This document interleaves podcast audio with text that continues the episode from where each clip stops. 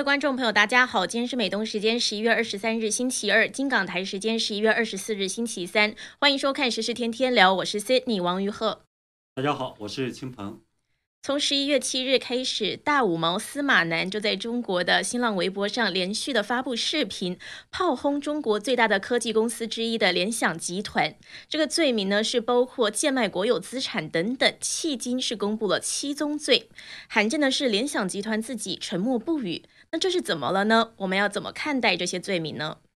今天我们看到，就是美国的拜登政府宣布释放五千万桶战略储备石油。来打压高企的油价、天然气价格，还有通货膨胀。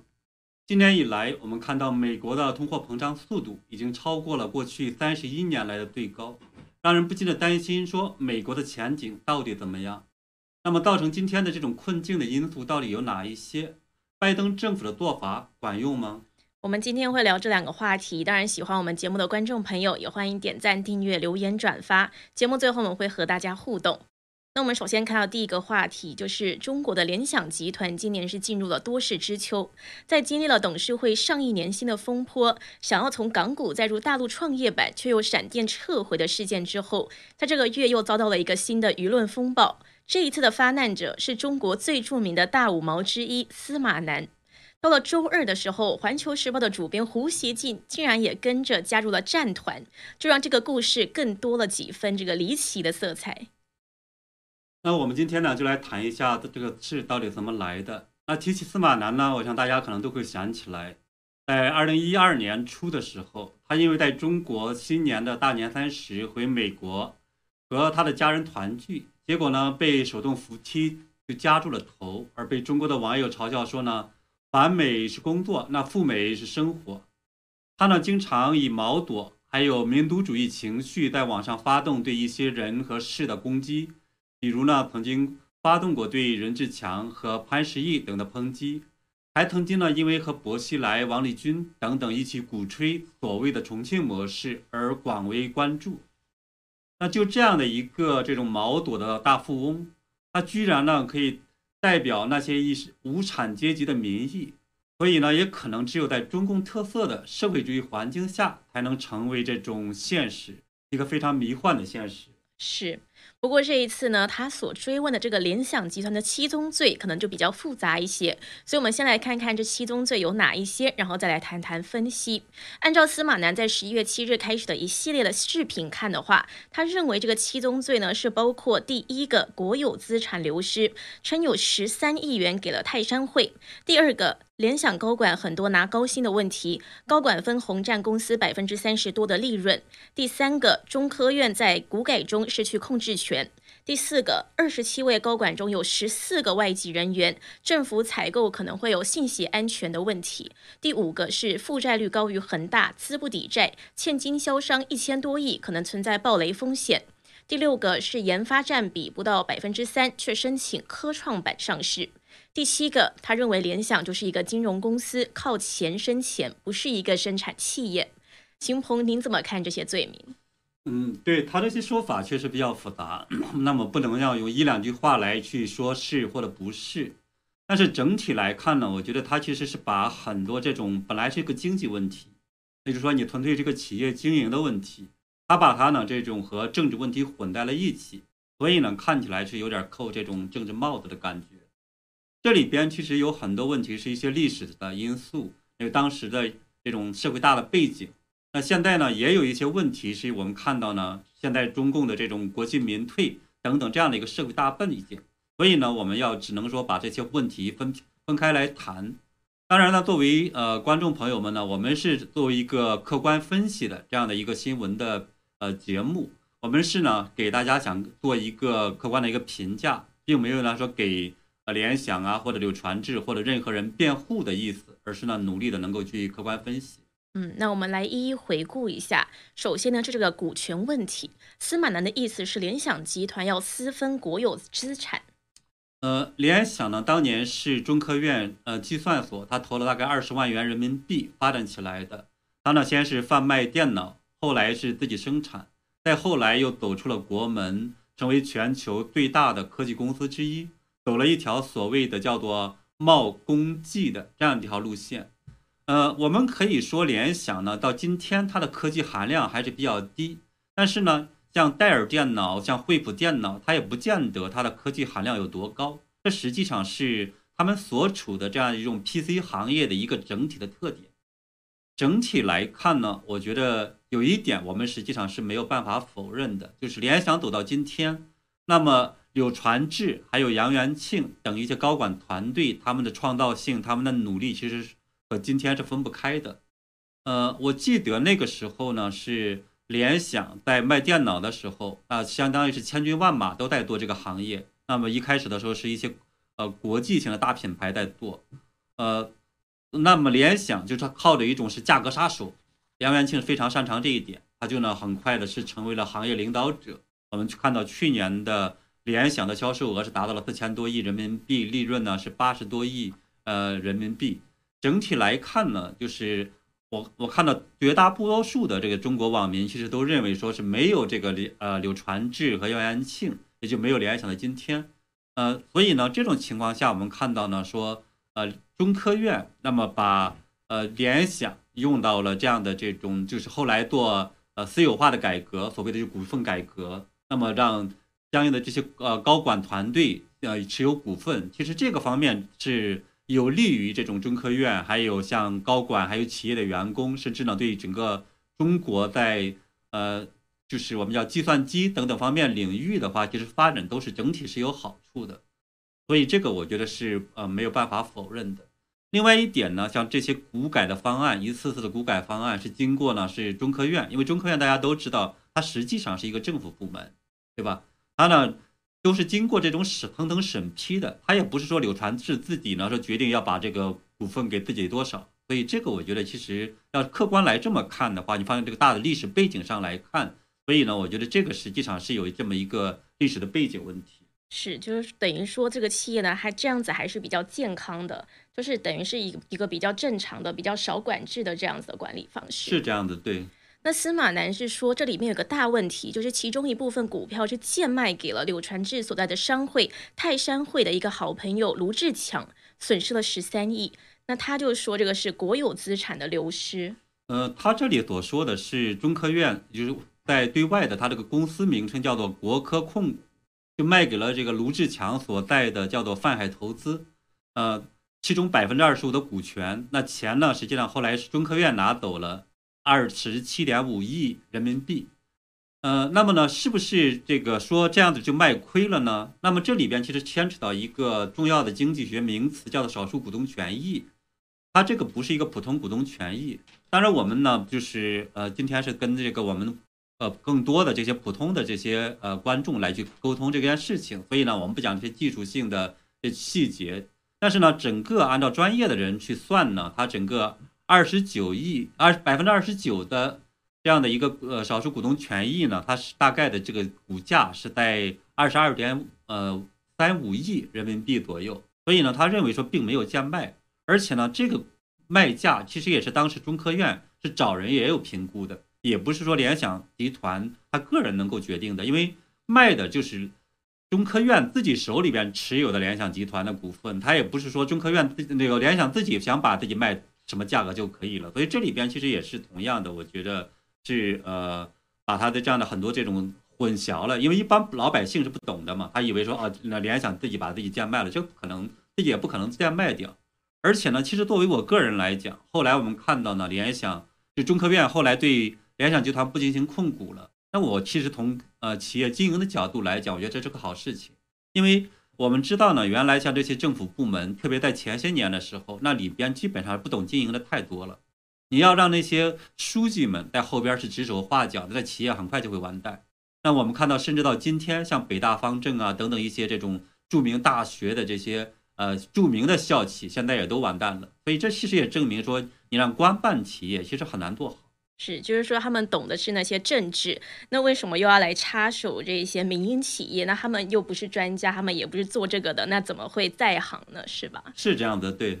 那这一点也很有意思，就是胡锡进发文，就说这个所谓的国有资产流失问题不能去算历史旧账，因为从结果看，它导致了国资占比的缩小，但成就了一个很长时间里的领军企业。他还说，也许可以说，没有当年的股份制改造，就没有后来的联想，因为联想是中科院出来的最大企业，而且横向看全国的产品型 IT 巨头，没有一家是纯国企。对，其实胡锡进今天的这个评论让我也觉得有点惊讶的。他其实好像讲的还算在这一点上，他讲的比较客观的。他是他的意思是说呢，就是说你可以骂联想的科技含量不足啊，或者好像有这样那样的问题啊。但是你关于这种股权改革的问题，他认为这个司马南呢，其实说的有点呃过头了，或者是不太符合客观事实的。所以我觉得这个胡锡这点讲法其实是对的啊。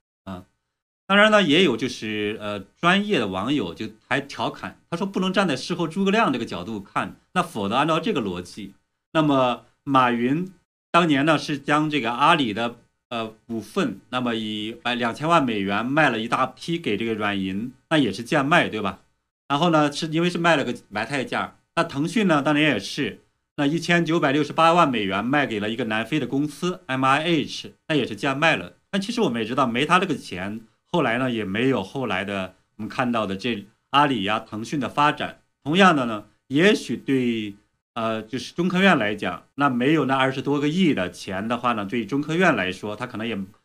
本本来那么多的钱可以做了很多正事儿，可能也没有这么一个机会了。所以我觉得其实有些事情，呃，不能那么去看的，对吧？嗯。那司马南给联想冠的这个七宗罪的第二个呢，就是说联想的高管天价的薪酬，这个又要怎么看？嗯，我觉得这个从呃企业经营的角度来讲呢，这是联想集团的股东大会还有董事会的问题。那么旁边的人呢，你可以再去看提看法、提批评，呃，或者呢是去表扬也好、骂也好都可以。我觉得那是呃个人的问题，对吧？呃。你的这些是这些是没无可厚非的事情，呃，当然了，如果说这个企业呢，他就听这些旁观者的人呢，那大家我觉得也可以没关系。但是呢，整体来看，这是个企业问题，它不是一个政治问题。那现在呢，看起来呢，司马南是想在说呢，这些拿得太高了，所以呢，如何如何不像话或怎么样子。我觉得这个其实也是一个把它拔升到一定的道德，甚至呢是借这个国企等等这样去说话的时候，其实他。背后恐怕是试图往一些这种方向上去引导。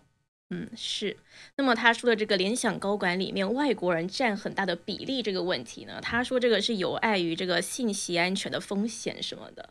嗯，我觉得他可能也是现在抓住了中中共当前我们看到这个讲信息安全的这样的一个政治风向来去讲这件事情。那么你呃不妨可以让他们不不要去走进这个信息安全这个领域就好了。所以这本身是可以从这个技术性的方法去解决的，而且呢，当年我们看到呢是联想那有大批的这种呃外国高管，那其实也这个还是官方所宣传的联想走向国际化的一个重要的标志。我记得当年呢，我我们说是有两在全球两个非常棒的笔记本，一个是 IBM 的 ThinkPad，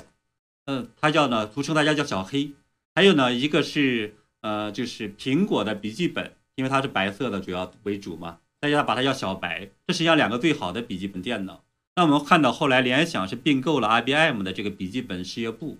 那么这个呢也被认为说是联想呢后来走出了国门，而且当时 IBM 卖给联想的价格，它可能是考虑到中国市场问题啊等等，其实卖的很便宜。所以这件呢，那么你当然你要去为了发展，那有很多的这些。研发的团队，还有推广的团队，在全球做市场等等这样的一些人，那当然就很多高管，所以这实际上我觉得也是发展的一个路子。那现在呢，有一些人实际上比较激进了，他就拿华为这种纯粹的或者主要是研发型的这种企业和联想去比，我觉得不是很公平。因为如果当年是联想自己呢，完全靠自己去往外派人，那么我自己认为他恐怕早完蛋了。嗯嗯，是。那司马南呢？他还说，这个这七宗罪的之一嘛，就是联想资不抵债，欠经销商一千多亿，可能存在暴雷风险。这个，呃，我觉得他不是很懂经济，就是因为我们知道呢，联想实际上准确的讲，它是负债率百分之九十多，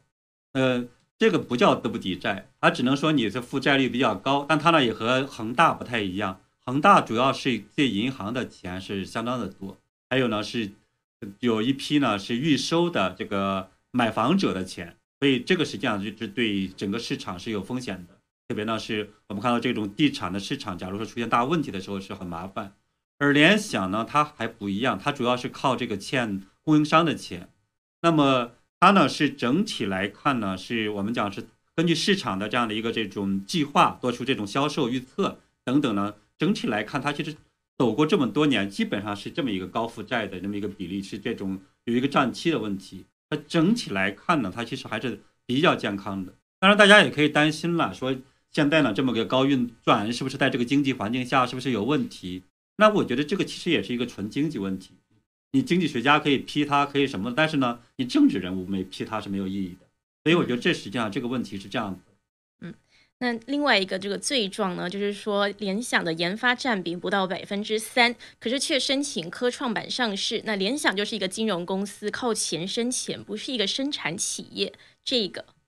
呃，对，这个实际上是牵扯到说，那联想到底靠什么来赚钱？你靠企业赚钱，你还是靠卖这种硬件赚钱，还是说你呃如何发展？那么如果准确的讲，我觉得这还是一个企业的问题。呃，而且呢，联想我们看到是在呃十一长假之前一天，他提交了科创板的上市的申请。那么到长假之后的第一天，他又撤回来了，这种闪撤，对吧？呃，不呃，那么网友把它叫做呢 IPO 一日游，所以。这个其实他本身自己也认识到，说自己他并不符合科创板的这样的一个要求。那么，因为科创板呢，大部分的毛利率可能是高达百分之三十几，而联想整体的毛利率只有百分之十六，所以呢，它相对来讲还是可能是比起那些公司来讲，我觉得是呃要差一些吧，对吧？但是呢，你要说联想完全是一个没有科技含量的，其实也不对，呃。第一个呢，我们看到说联想就在超级计算机这个领域里边，大概全球的最强的这个电脑里边，有三分之一呢实际上是联想生产的。那么，所以呢，科联想也不是完全没有科技含量，而且呢，就是纯粹说你靠它是科技赚钱，还是说生产什么赚钱，或者是靠说看它是呃卖什么赚钱？我觉得其实还有一点，我们知道目目前出。就是出炉的这个中国的首富叫钟闪闪，对吧？他是这个是呃农夫山泉的矿泉水的这个呃这种老板。那么你他这里边有多少技术含量，对吧？他实际上是靠广告、靠渠道来赚钱。那娃哈哈这个也是全就是中国最呃首富之一嘛，对吧？这是那宗庆后。那么同样的，你要说他他有多少赚钱？所以我觉得其实你这是一个企业的这样的一个不同的经营的这种。能力或者是这种方向的问题，所以其实我觉得这里边也是，呃，有的人喜欢这，他们说有的人崇拜他，有的人崇拜他，我觉得其实也没什么，对吧？就跟有的人崇拜那些这种做实业的，但是呢，我们也知道很多实业实际上这种净利率比联想要低多了，啊，甚至一些出口企业可能净利率都不到百分之二、百分之一的。还有呢，就是有的人呢可能也崇拜这种地产商，那包括有的人崇拜王石，但是呢，有的人觉得他们好像又又。做地产的又怎么不喜欢？好像等等的，所以我觉得其实这是一个个人的爱好问题。但是呢，我们也知道说这个到了这种呃司马南口里边的话，似乎也都成了一种好像是个政治问题，然后让大家呢去批斗这个联想。其实我觉得这个还是有点过分的，对吧？所以司马南这个是有一点这个无事生风的这种感觉，就没有什么事硬要去讲，就抓他毛病，会不会可能也是就是看准了现在中共在整治各大企业、整治私营企业，所以他也要身为一个大五毛，他当然也不能落后，要来跟风一下。对他批斗的这个角度来讲，跟一般的人确实他不太一样，因为一般人如果像我们说做这种企业的或者研究经济的人，他一定会从这些角度说，你从股东利益啊，或者从这种。呃，你提高企业的这样的一个形象，或者民族品牌啊等等这些角度去谈，这是其实无可厚非的，对吧？但他看起来就似乎是这种，呃，这种咄咄逼人那种感觉，所以让很多人也觉得说这个他到底想干什么？嗯，是，而且呢，都好像是站在这个中共那边说话，说什么可能会什么中科院在股改中失去控制权啊，或者是说什么连呃，就是说他的这个国有资产的什么问题呀，然后政府人员有采购的信息安全问题啊等等的，好像也都是站在中共那边，不是以实际的这个出发点。嗯，对，所以你要看到这些的话，其实你就会感觉到这套似乎都在拿政府的这些政策呀或者大帽子来去压人。所以我觉得这可能也是为什么联想那么这么长时间基本上是没有出声，就是没有发声、没有回应的一个原因吧。是，所以呢，我们的确看到目前为止，联想都是保持沉默，只是派这个 CMO 首席营销官想要和司马南去私下沟通。那当然，接下去会如何演变，我们也会持续的观察。对。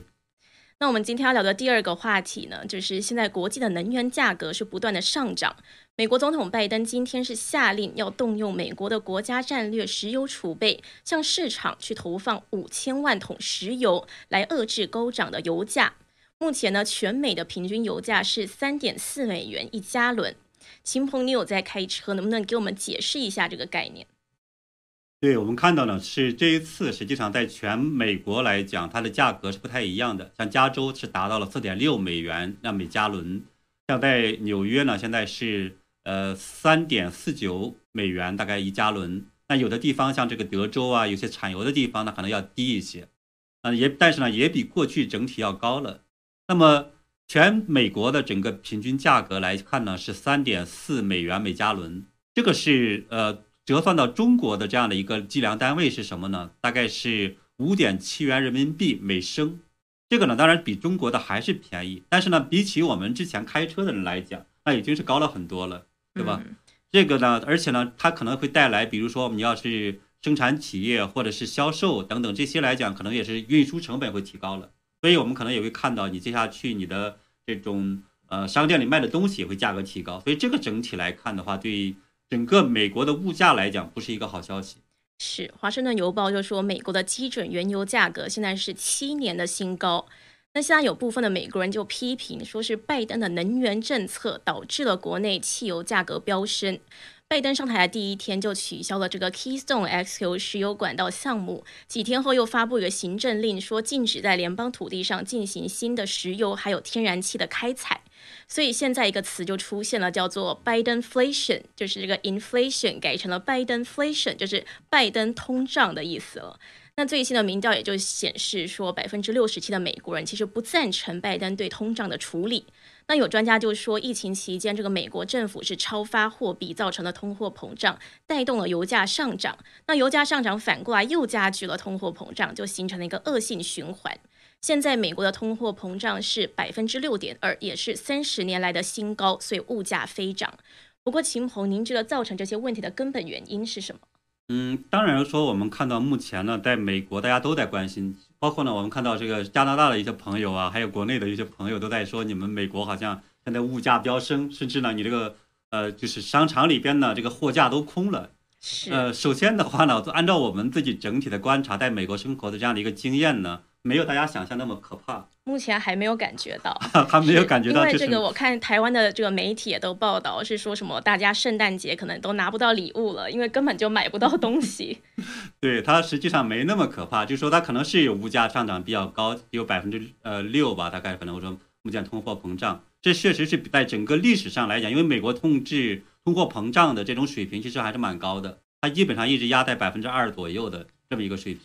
现在呢，确实是非常高，但也没有像有一些这个，特别中国大陆的媒体宣传的一样高到那么可怕，甚至大家可能都用不起东西了，然后甚至呃如何如何的，也没那么可怕。所以这是一个方面。那么造成这个的原因呢，我们看到当然有油价的问题，还有呢是有整个现在疫情期间，呃很多的国际物流不是很通畅，特别呢像比如来自中国大陆的这个集装箱，它过去呢是三千美元那么一个集装箱，现在是两万多美元。那就物流成本、供应链危机也是造成了整个物价上涨。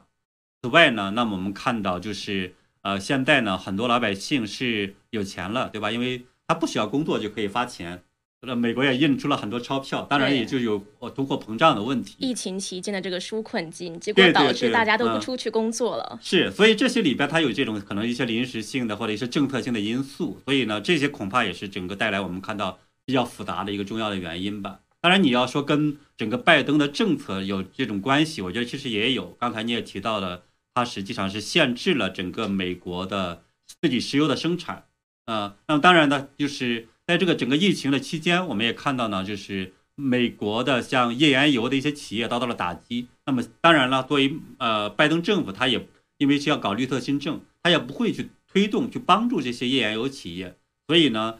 那么就导致整个美国的目前的自己的生产相当于不不足了，所以这个实际上也是带来整个目前我们看到美国油价高企的一些原因吧。嗯，是。不过刚刚说到这个美国港口缺工人造成的物流供应链危机，这个我是有感受到一点，就是万圣节前后那个时候 Halloween，很多人都在就是卖这些 costume，就是很多的这个戏服啊，然后要要打扮嘛，在装扮的外面。这种卖这种装扮的店的外面排队是大排长龙，是排了好几个街，就是因为大家是买不可能上网买东西已经没有那么快，因为之前都是在网上买，很快就会寄到，结果现在就是大家就是买不到了，所以就全部都只能到实体店面去外面大排长龙，这个倒是有感觉到。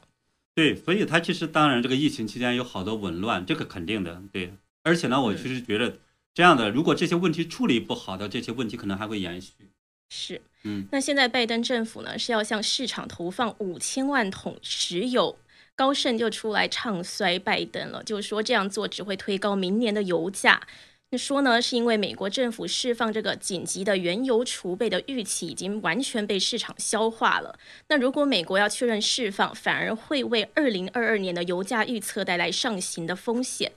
秦鹏也有分析认为，拜登下这个策略呢是杯水车薪，治标不治本。是雷声大雨点小等等的。那您觉得拜登政府的这个策略有效吗？那如果没有效的话，应该要怎么解决比较好？嗯，我觉得其实基本上不会有多大效果，因为呢，我们看到了现在说五千万桶的原油，听起来数量很大，但是呢，作为美国，大家也都知道是一个能源的消耗大国。那么，呃，五千万桶呢，相当于是差不多也就是两天多的美国的这种呃石油的这种消耗量，所以。相当于就是个杯水车薪的一个状态，说你因此的话能影响到整个全美国甚至全球的一个这种价格，其实我觉得非常非常有限。而且呢，就是啊，刚你也讲到了，它其实在之前的时候，在呃上个周的时候，我们就看到，那么当时呢是高盛的这个大东分析师他就分析说，他呢是呃投放于这样的战略储备，当然是一种解决方案了。但是呢，市场呢它就是。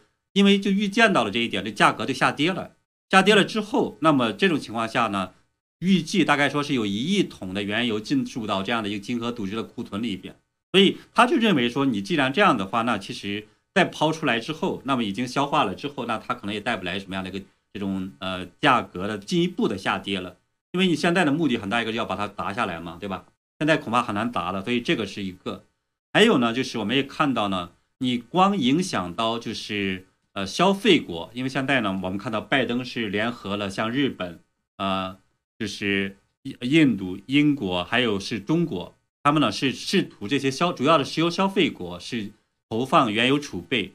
但是呢，我们知道很重要的一个一方面，它实际上是来自于石油石油输出国，它这边假如说增大产量，那么就可能是导致整个价格的这样的一个下跌，但是呢，我们也可以看到现在呢，这些石油主要的输这种生产国。所谓的叫欧派克加，那么包括沙特呀，还有俄罗斯这些国家，他们之前已经表态过，说基本上是不会呃扩大整个原油的生产。当然说可，当然留了一个活口，说可能未来在下个周讨论一下，在十二月份每天增产是四十万桶，这个量其实很小。那为什么不增产的话呢？当然他有他的说法了。所以整体来看的话，也就是说，你既然是只能影响掉一点点的这种。全球的这样的一个消耗量，又同时呢，那么这个石油输出呃生产国又不会扩大这种生产，那么当然这种带来的结果就是说，你影响实际上非常小。是，如果说是这个美国每日用油就有大概两千万桶的话，这个五千万桶真的是非常的少，真的就是杯水车薪了。对。那拜登的确是说，他已经带动其他几个国家一起来解决问题，就是刚刚提到的这个印度、日本、韩国、英国，就连中国呢都同意可能要释放更多的这个能源储备。那的确呢，现在这个多国协同向市场投放战略储备石油，这个历史上只有三次，而且都是发生在全球石油供应受到战争或者是自然灾害的严重影响的时候。所以看到呢，现在这个拜登也是急于想要解决这个问题。不过刚刚也提到，这个过去几个月嘛，拜登都一直在呼吁这个石油输出国组织 OPEC 要增加石油的供应，但是 OPEC 呢，等于是说没有理拜登了，无动于衷。那秦鹏要怎么看这件事情？对，是我们看到呢，欧佩克加他这样的一给自己的理给出来的理由呢，说经济困难，呃，所以呢，他认为说是没有办法去扩大这种成生产，但是呢，实际上这里边有有两个原因，第一个原因呢，就是我们看到，呃，他呢是就是认识到在目前的情况下，美国实际上是没有办法自己能快速的短期内快速的扩产石油的，也就是说，实际上目前的他过于。快速的增加这种石油产出，把价格打下来，对他自己的整体的收入上来讲没什么好处，所以他没有动力。所以这一点实际上大家不得不考虑这种各自的经济利益的问题，这是第一个。那么第二个呢，他是考虑到呢是目前的整个疫情的问题，很可能还是在波动中的，就德尔塔这个风波还没有过去。此外呢，就是我们看到他预像俄罗斯的总呃副总理叫诺瓦克，呃，他呢就是讲说。呃，目前呢，整个的这个石油，呃，就是，呃，十月份的时候，欧洲呢，实际上产这种需求已经在下降了。那么未来呢，就是可能不会带来更多的这样的一个产出。所以呢，他认为说，现在过大的生产带来的结果，很可能是最后呢是呃供大于求。所以这实际上他的说法。那么沙特阿拉伯呢，也是认为，呃，目前呢这样的一个石油库存。就是在消费放缓的情况下，可能会在二零二一年底，还有二零二二年的年初会出现呢整个石油库存过大巨大的增长，所以这实际上他们给出了共同的想法，所以我觉得可能有这两方面原因吧，所以他觉得没有必要去大规模扩产。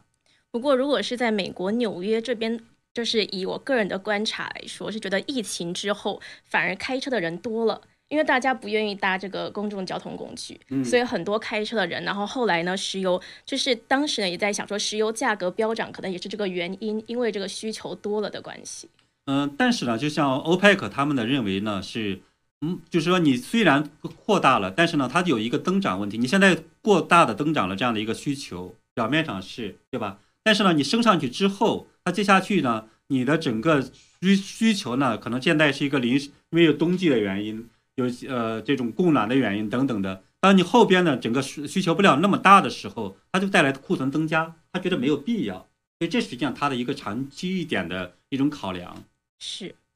那现在呢，经济社会学者何清廉他是分析，他是说，现在美国人是三十多年没有经历通货膨胀了，所以现在经历呢，注定会是一场危机。每一次呢，这个高通膨就是政府对国民的一次掠夺。那他说，这一次 Biden inflation 的这个掠夺呢，以及美国人的不满会反映在明年的中期选举上。嗯，对这一点上，我觉得其实毫无疑问可能会影响到美国的政治的方面的这种呃结果。那目前呢，我们也看到大概有百分之六十二的美国民众就认为呢，目前的这种通货膨胀跟拜登的政策呃有极大关系，因为他呃。放放了太多的这种水，对吧？就是所谓的超发货币。还有呢，是目前它像这种能源政策或者其他政策，是可能对整个美国的经济各方面也是不好。所以呢，这是呃现在很大的一比个比例的美国的这个民众的看法。所以这一点上来讲，毫无疑问会影响到明年的中期选举，甚至呢，也许如果持状况不能持续改善的话，也许会影到二零二四年的整个美统呃总统大选。是。那我们今天的节目呢，我们是聊到了这个中控的大五毛司马南，他是对这个联想集团不断的发难，然后还给他列了七宗罪。那联想集团现现在呢，自己是没有说什么，就沉默不语。那然后呢，连这个胡锡进都加入战局，这个是怎么回事？我们今天聊了。还有呢，我们也聊到了现在拜登政府宣布的要释放五千万桶的战略储备石油。来打击这个高涨的油价，还有通货膨胀等等，但是有效吗？这个也是我们今天分析的。好的，一样在节目的最后，我们和大家互动一下。拉纳乔他说，拜登上台就断了每家输油管，就是刚刚说的这个 Keystone X 油的这个输油管，通货膨胀是拜书记亲自指挥、亲自部署的。那这一位观众的观点就跟这个把这件把这件事情叫成拜登 inflation 的这一些美国民众的观点是一样了。外援说，个人利益，民人民买单。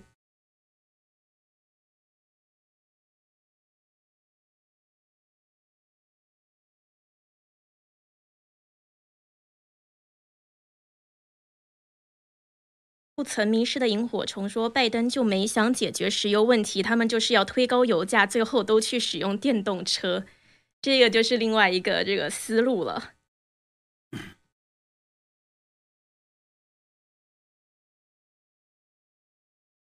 是，那我刚刚还有看到，刚看到一个 Alberto Chan 的他的留言，不过现在突然找不到。的意思呢，就是说司马南他讲这一些话呢，究竟这个用意何在？然后又是站在谁的立场去批评联想集团的？嗯，对我们呢，因为没有证据，也没有具体的一些这种信息来源，没有办法说这个司马南到底基于什么立场或者什么目的去呃批评联想。但是呢，我是因为我自己学经济的，所以我呢，我说尽量的从。呃，经济的角度，从客观的角度去说，他这个事情到底应该怎么看？所以呢，我们也没有过多的做那种呃出发点的一些猜测。是。那好的，我们今天和大家互动就到这边，非常谢谢观众朋友的收看，还有一直来的支持。我们也会持续的为大家跟进时事。那非常感谢大家，我们明天见。